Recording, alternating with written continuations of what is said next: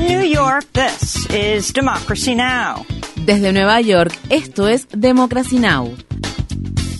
Democracy Now! es un noticiero internacional de radio y televisión que se transmite desde Estados Unidos a través de Internet en democracynow.org.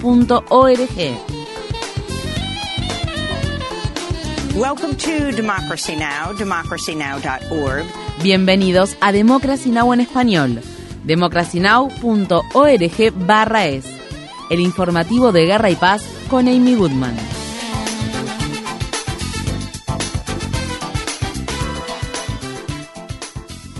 El número de muertes por los grandes terremotos ocurridos el lunes en Turquía y Siria ya ha superado las 22.000, al tiempo que aumenta la presión sobre las Naciones Unidas para que proporcione ayuda urgente al noroeste del territorio sirio. Antes de los terremotos, Siria ya necesitaba asistencia humanitaria de manera urgente debido a los 12 años de guerra civil y las sanciones internacionales que se han impuesto a ese país. Organizaciones de ayuda humanitaria continúan instando al gobierno turco que permita la entrada de más ayuda transfronteriza y advierten sobre la posibilidad de que ocurra un desastre secundario ante el empeoramiento de las condiciones de vida en las zonas del norte de Siria controladas por los rebeldes. Mientras tanto, las autoridades de las regiones más afectadas de Turquía han comenzado a enterrar a los muertos en fosas comunes. Estas fueron las palabras expresadas por un sobreviviente en Pasarsik, una localidad situada cerca del epicentro de uno de los dos terremotos más grandes que ocurrieron el lunes.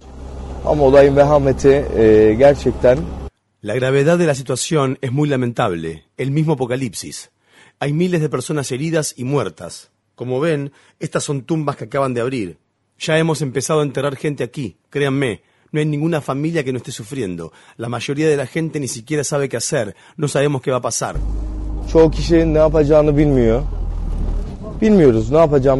El ex vicepresidente de Estados Unidos, Mike Pence, recibió una citación judicial de Jack Smith, el fiscal especial que supervisa las investigaciones penales que se están llevando a cabo sobre el expresidente Trump. Según se informa, la citación busca recabar documentos y testimonios relacionados con los intentos de Trump de revocar los resultados de las elecciones presidenciales de 2020 que culminaron con la insurrección del 6 de enero de 2021 en el Capitolio de Estados Unidos. No está claro si Pence cumplirá con la citación judicial o si invocará el privilegio ejecutivo. En Estados Unidos, una mayoría cualificada de republicanos blancos de la Cámara de Representantes del estado de Mississippi aprobó un proyecto de ley para establecer un sistema judicial separado y una fuerza policial ampliada dentro de Jackson, una ciudad en la que el 80% de la población es afroestadounidense. Si el proyecto se convierte en ley, el actual comisionado de Seguridad Pública de Mississippi, quien es blanco, estará a cargo de una fuerza policial ampliada del Capitolio en Jackson. Asimismo, los jueces locales serán elegidos por el presidente de la Corte Suprema de Mississippi, un hombre blanco, y los fiscales y defensores públicos serán seleccionados por la fiscal general del Estado, quien también es blanca. Los ciudadanos de todos los demás sistemas judiciales de los condados de Mississippi eligen a los jueces y fiscales. Tras ver el debate que se llevó a cabo este martes en el recinto de la Cámara de Representantes de Mississippi, el alcalde de Jackson, Choque Antar Lumumba,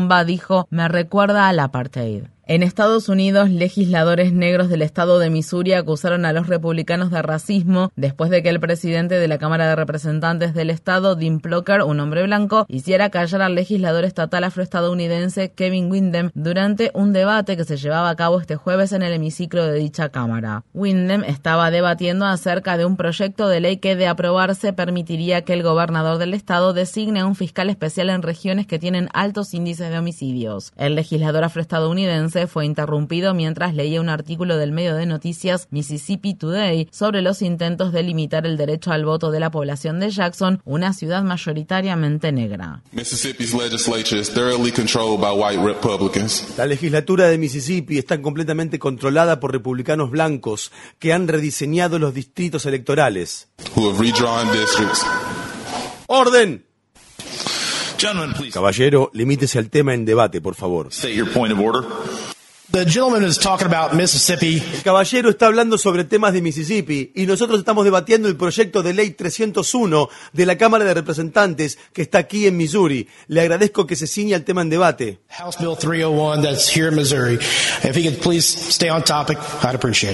Luego de que Windham continuara hablando sobre la legislación de Mississippi, el presidente de la Cámara de Representantes de Missouri le cortó el micrófono y puso fin al debate sobre el proyecto de ley. Esta medida agresiva provocó la indignación de algunos legisladores de color, incluida la de la presidenta del bloque legislativo negro de Missouri, Marlene Terry.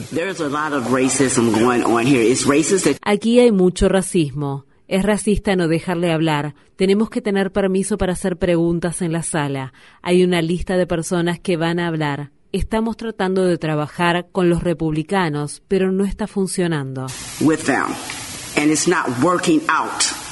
Esto se produce poco después de que los republicanos de Missouri aprobaran unos proyectos de ley que limitan la enseñanza de temas relacionados con la raza en las escuelas públicas, criminalizan los espectáculos drag y establecen un código de vestimenta más estricto para las legisladoras mujeres, y luego de que bloquearan una propuesta destinada a prohibir que menores de edad porten armas de fuego en espacios públicos sin la supervisión de una persona adulta. La Cámara de Representantes de Estados Unidos, actualmente controlada por los republicanos, votó este jueves a favor de revocar dos proyectos de ley sobre la ciudad de Washington, D.C. Una de estas legislaciones propone que personas que no son ciudadanas estadounidenses puedan votar en las elecciones locales de Washington, D.C. El otro proyecto de ley planteaba una reforma del Código Penal de la ciudad. Un total de 42 demócratas se unieron a los republicanos para votar a favor de la revocación de esas legislaciones. Eleanor Holmes Norton, delegada sin derecho a voto en representación del Distrito de Columbia, dijo que nunca está justificado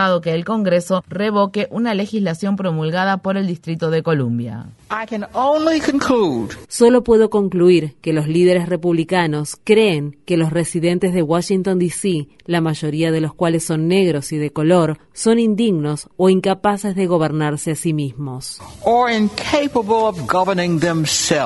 En otras noticias sobre la ciudad de Washington, D.C., la policía detuvo e imputó a una persona sospechosa de agredir a la congresista del estado de Minnesota, Angie Craig. El hecho ocurrió este jueves por la mañana mientras la congresista se encontraba en el ascensor del edificio de apartamentos donde reside. La oficina de Craig declaró que la congresista se encuentra bien físicamente y que se defendió arrojándole café caliente al agresor. El jefe de gabinete de Craig afirmó que no cree que el ataque haya tenido motivaciones políticas. El presidente de Brasil, Luis Ignacio Lula da Silva, se reunirá este viernes en la Casa Blanca con el presidente de Estados Unidos, Joe Biden. Se trata de la primera visita oficial de Lula a Estados Unidos desde que asumió la presidencia el 1 de enero. Se anticipa que ambos mandatarios hablarán acerca de las amenazas a la democracia, los derechos humanos y el medio ambiente y sobre los esfuerzos de Brasil para proteger la Amazonía. La agencia de noticias Reuters informa que el gobierno estadounidense está considerando la posibilidad de unirse al Fondo Amazonía, un mecanismo que intenta combatir la deforestación de la Amazonía brasileña. Lula también tiene previsto reunirse con congresistas demócratas, con el senador Bernie Sanders y con representantes de la Federación Estadounidense del Trabajo y Congreso de Organizaciones Industriales. Lula está acompañado por varios miembros de su gabinete, entre ellos la ministra de Medio Ambiente, Marina Silva, quien se reunirá con el enviado presidencial especial de Estados Unidos para el clima, John Kerry. Otra de las autoridades que acompañan a Lula es la nueva ministra de Igualdad Racial de Brasil, Aniel Franco, hermana de Mariel Franco, una reconocida activista por los derechos humanos y concejala de Río de Janeiro, que fue asesinada en 2018. La Policía Federal de Brasil anunció el viernes que lanzó un operativo contra los mineros que realizan actividades ilegales en el territorio del pueblo indígena Yanomami, donde las comunidades enfrentan una catástrofe humanitaria debido en gran parte a las consecuencias desastrosas de la extracción ilegal de oro que ha desplazado a la gente, devastado la tierra y contaminado los ríos con mercurio. El gobierno de Nicaragua liberó este jueves a más de 200 presos políticos, entre ellos estudiantes y activistas por los derechos humanos, como también opositores políticos del presidente nicaragüense Daniel Ortega. Las personas liberadas abandonaron el país inmediatamente después de que el gobierno de Estados Unidos fletara un avión para trasladarlas desde la capital del país, Managua, hasta la ciudad de Washington, D.C. Dos de los presos liberados se negaron a salir de Nicaragua, incluido un obispo católico que, según se informa, dijo que prefería seguir preso antes que exiliarse. Una de las personas liberadas es Evelyn Pinto, una activista por los derechos humanos que fue sentenciada el año pasado a ocho años de cárcel luego de ser arrestada en 2021 durante una represión que Ortega ejerció contra la disidencia antes de las elecciones presidenciales de ese año en las que fue reelecto para un quinto mandato. La hija de Pinto habló este jueves desde el Aeropuerto Internacional de Washington Dulles mientras esperaba la llegada de su madre. Mi mamá es una persona que ha luchado por la democracia en Nicaragua, por los derechos de los niños, de las niñas, los adolescentes y de los indígenas y a ella la capturó la dictadura el 6 de noviembre del 2021 injustamente como el resto de los presos y presas políticas.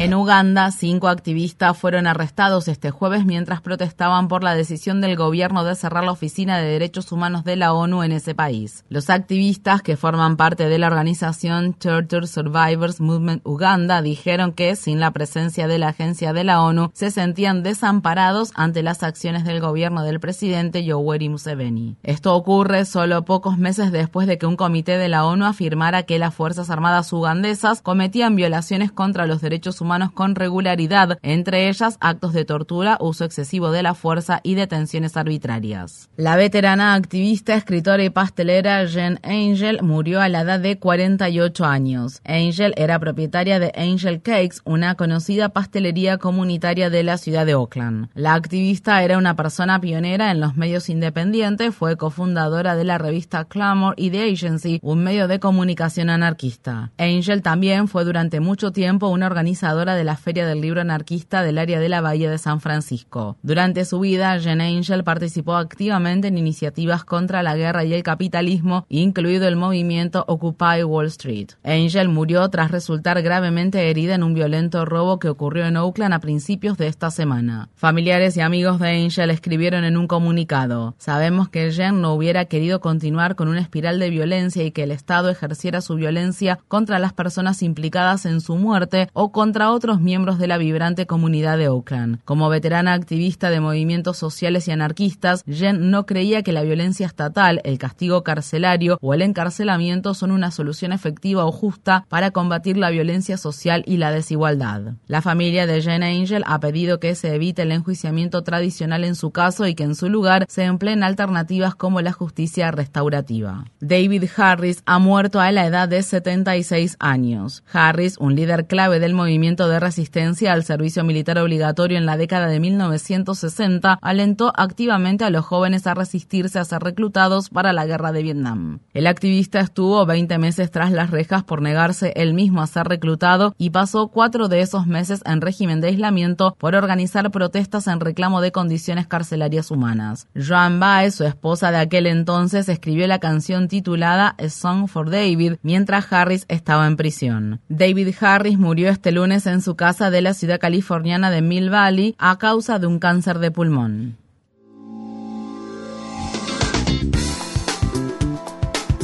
Infórmate bien. Visita nuestra página web democracynow.org/es. Síguenos por las redes sociales de Facebook, Twitter, YouTube y SoundCloud por Democracy Now! es.